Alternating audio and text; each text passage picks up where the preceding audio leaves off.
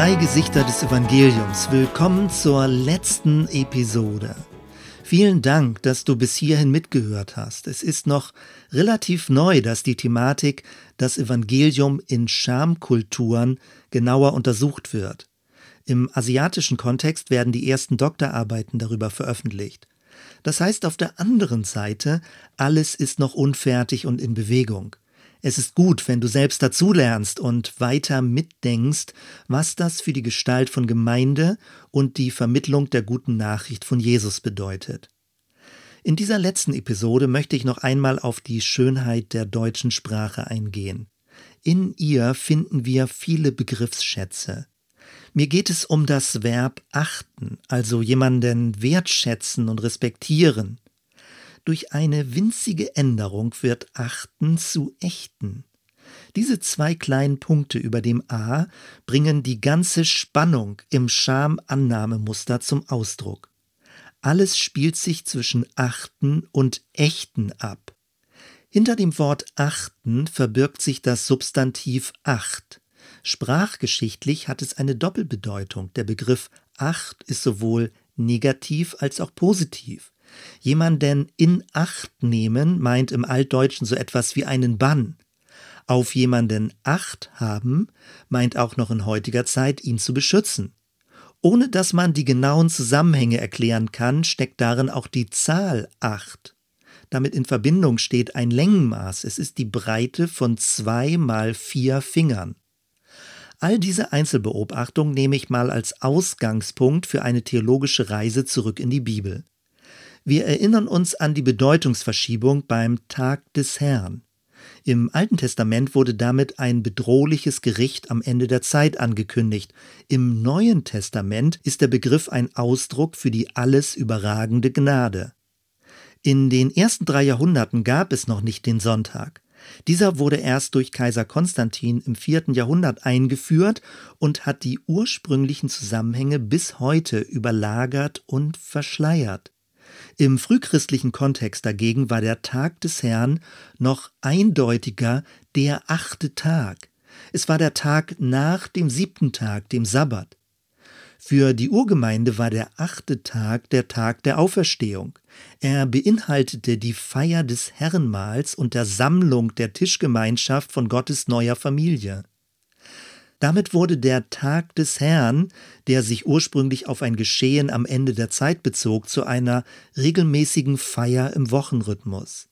Seine Bedeutung war aber nicht die des Abschlusses der alten Schöpfung, sondern die der Eröffnung der neuen. Jesus ist der Erstgeborene von den Toten. Der achte Tag ist der Anbruch der neuen Welt. Mit diesem Ereignis wird das Ende bereits vorweggenommen. Der Hebräerbrief führt im vierten Kapitel diesen Gedanken noch weiter aus. Dort wird betont, der achte Tag ist nicht einfach nur der Tag nach dem siebten, als würden die Tage in einer Reihe fortgezählt werden. Vielmehr ist der achte Tag ein Sprung auf eine höhere Ebene. Es ist zugleich der erste Tag. Es ist der Eintritt in die ewige Ruhe. Der achte Tag symbolisiert den ewigen Sabbat. Und diese verheißene Gottesruhe existiert in einem permanenten Heute. Sie ist in Christus jeden Augenblick unseres Lebens verfügbar. In Christus sein bedeutet, mit unserem Geist beständig in seinem Es ist vollbracht zu leben. Der achte Tag symbolisiert die Befreiung vom Kreislauf in dieser Welt. Vor diesem Hintergrund erhielt die Zahl acht in der frühen Christenheit eine herausragende Bedeutung. Sie galt als Zahl der göttlichen Vollkommenheit. Acht ist, wie bereits erwähnt, auch zweimal vier. Vier ist die Zahl der jetzigen Menschheit.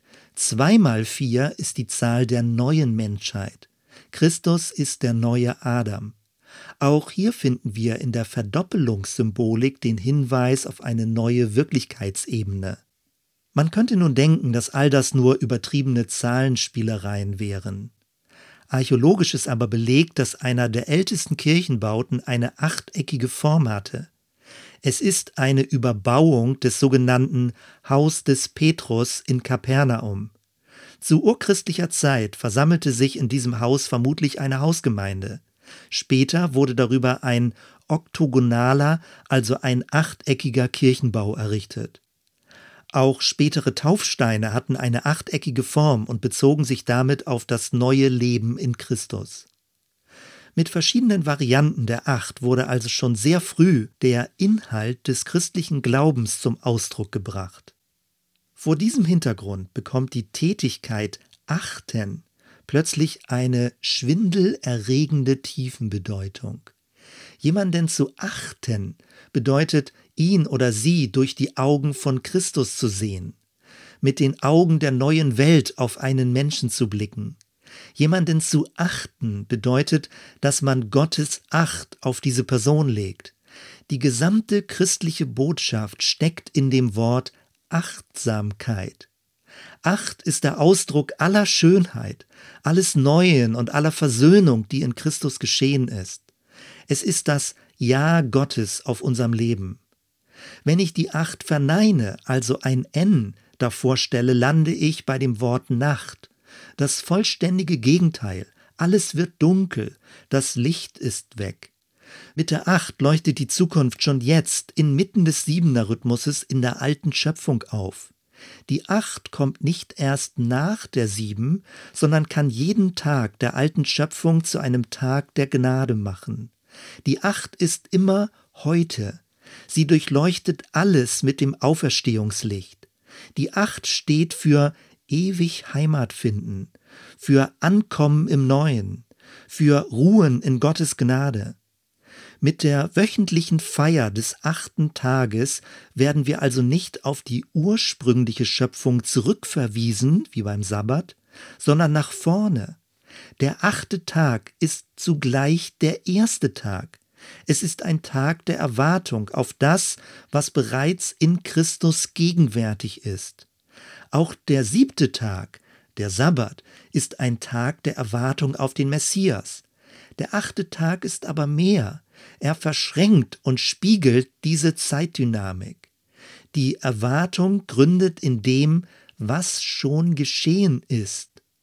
Im vergangenen Christusereignis ist die Zukunft bereits vollendet. Die Zeitform ist so etwas wie ein spirituelles Futur 2. Das heißt, immer wenn wir andere achten, handeln wir im Sinne Christi.